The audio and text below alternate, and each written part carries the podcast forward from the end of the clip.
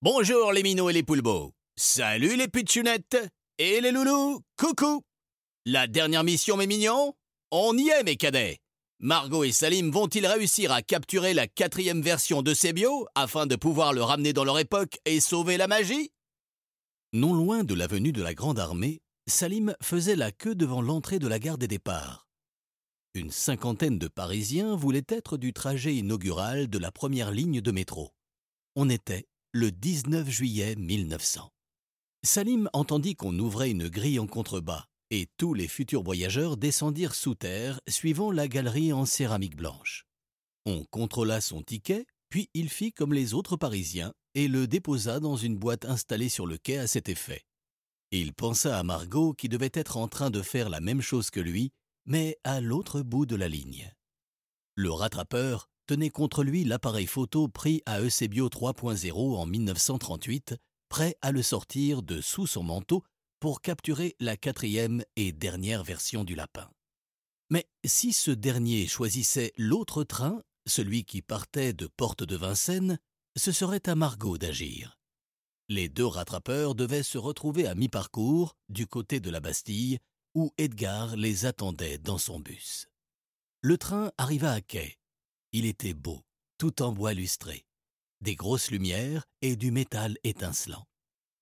Les portes s'ouvrirent et les candidats au premier voyage ouest-est parisien purent s'engouffrer vers les banquettes.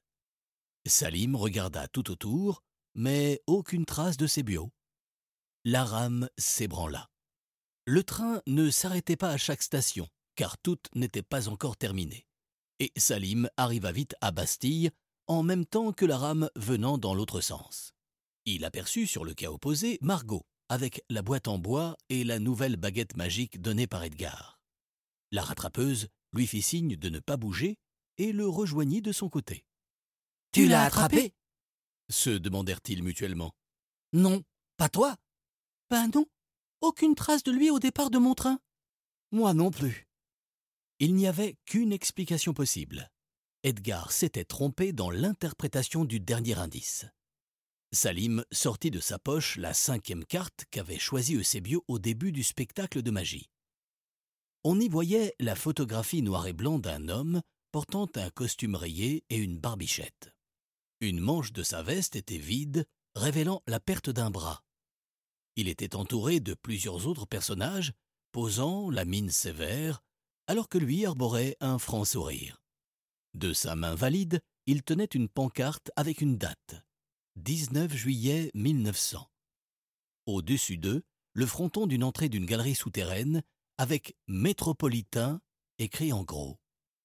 Le magicien avait expliqué que l'homme au centre était Fulgence Bienvenue, l'ingénieur en chef qui avait mené avec succès les travaux d'aménagement du métro parisien.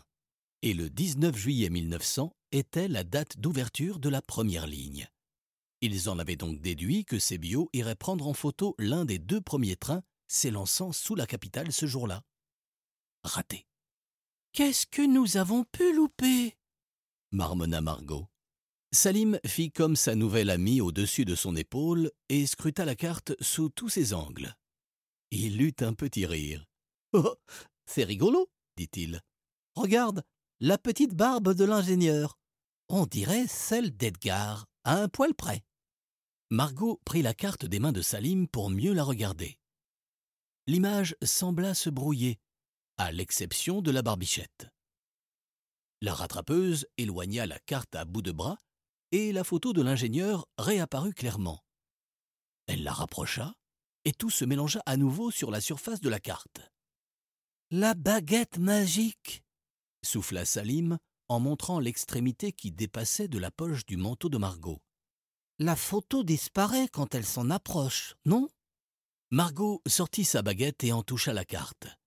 L'image noir et blanc finit de se dissiper tout à fait, remplacée par le dessin d'un magicien devant un bus qu'il connaissait bien. Edgar s'écrièrent ensemble les deux rattrapeurs. C'est Edgar et le bus La dernière mission du lapin s'écria Margot. Ils s'élancèrent dans les couloirs et escaliers de la station et remontèrent à la surface, place de la Bastille. Si Eusebio enferme Edgar et le bus dans une photo haletait Salim. Comment rentrerons-nous chez nous? Ils coururent vers le port de commerce, là où Edgar leur avait donné rendez-vous. Personne, ni magicien, ni bus. Question lapin, par contre, ils étaient servis. Sur un parapet au-dessus du petit port, en retrait du fleuve, Eusebio faisait la danse de la joie en agitant la photo qui venait de sortir de son appareil. Les enfants entendirent la voix d'Edgar qui criait à travers la photo. Eusebio Arrête Écoute-moi Tu n'es pas dans ton état normal Le lapin aperçut les rattrapeurs. Force à Javel Il se mit à secouer encore plus la photo, et une épaisse fumée verte en jaillit. Elle s'enroula autour du lapin et le fit disparaître au moment où il sautait dans la Seine. Suis-moi cria Margot à son camarade avant de plonger la tête la première dans le nuage vert qui commençait déjà à s'estomper au-dessus de l'eau. Salim sauta à son tour, non sans s'être bouché le nez au cas où il passerait à travers. Il n'eut aucun bain forcé, et les enfants atterrirent sur un petit chemin de terre. Des détonations les firent sursauter. Ils se retournèrent. La place de la Bastille avait disparu, remplacée par une sorte de citadelle assiégée par une foule de gens en colère, habillés à l'ancienne. C'est.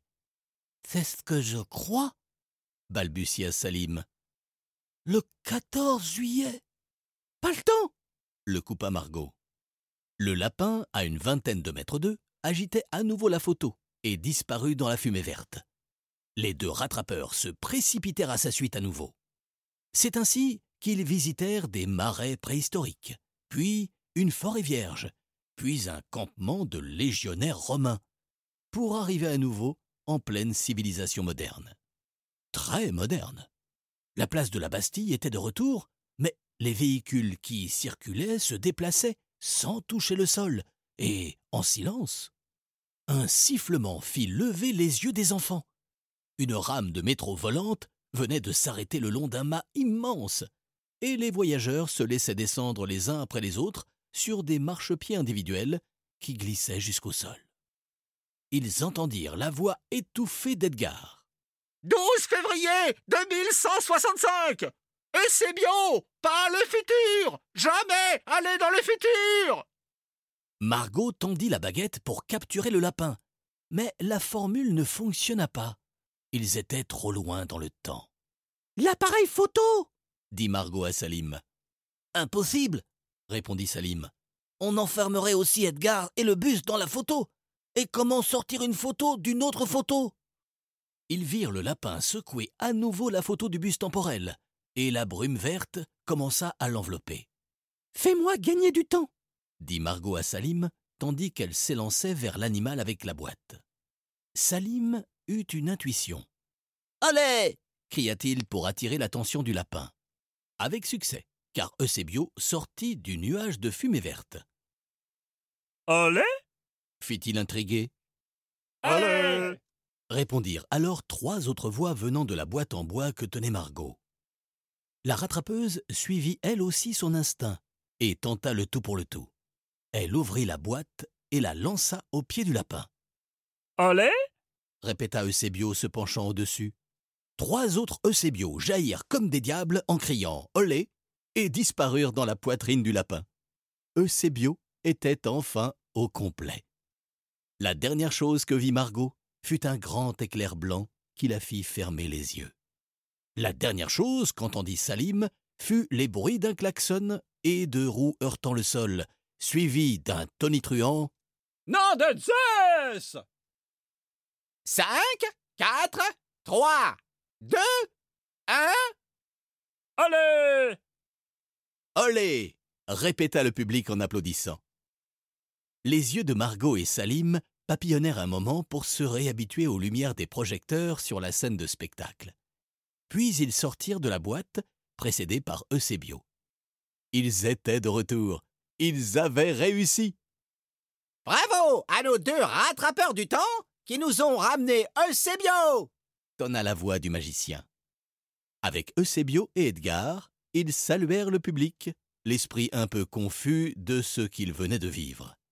Ils étaient partis depuis plusieurs heures, mais pour le public, quelques secondes seulement s'étaient écoulées. Ils entendirent une petite voix présidentielle venant de la photo qu'Edgar cachait dans son dos. Écoutez, faites-moi sortir et je vous joue un air d'accordéon. Une fois le spectacle terminé, le magicien leur demanda d'attendre en coulisses le temps qu'il ramène le président d'Est en 1977, après l'avoir délivré de sa photo, non sans avoir effacé quelques souvenirs compromettants quant à l'existence de la magie. Salim remarqua une frise au mur qui retranscrivait des moments importants de l'histoire des transports urbains à Paris. Il y avait notamment une date qui indiquait la création d'un autocollant de prévention placé sur toutes les portes à l'intention des enfants. À l'attention des enfants. Un lapin en salopette imprudent s'y faisait pincer les doigts.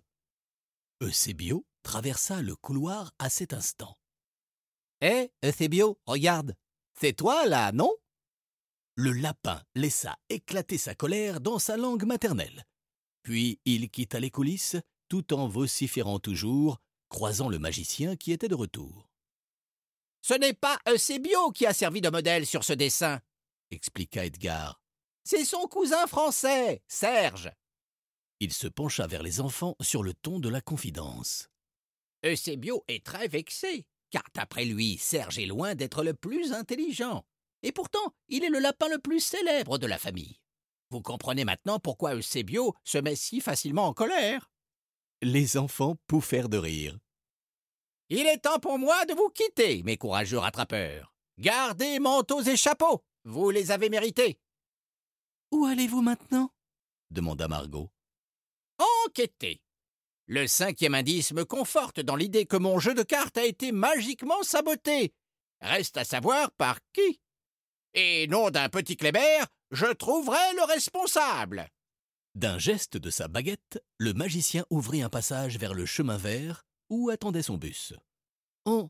on ne se reverra jamais s'enquit Salim, la voix un peu tremblante par l'émotion. Edgar prit le temps de regarder les enfants avec un grand sourire et des yeux pleins de malice. Savez-vous ce que des rattrapeurs se disent quand ils se quittent? Les enfants firent non de la tête. À plus dans le bus Et il disparut en riant. Était-ce un adieu ou une promesse? Les enfants choisirent la réponse qui faisait le plus vibrer leur cœur. Tu sais quoi? demanda Margot. Non, je crois en la magie maintenant. Bienvenue au club, ma vieille, lui murmura Salim. C'est ainsi que se termine l'aventure de Margot, Salim, Edgar et Eusebio. Bon vent à toutes et tous, mes lapins. Et comme on dit à la RATP, à demain. Les rattrapeurs du temps, une histoire originale de Thomas Mariani, interprétée par Christophe Kézac.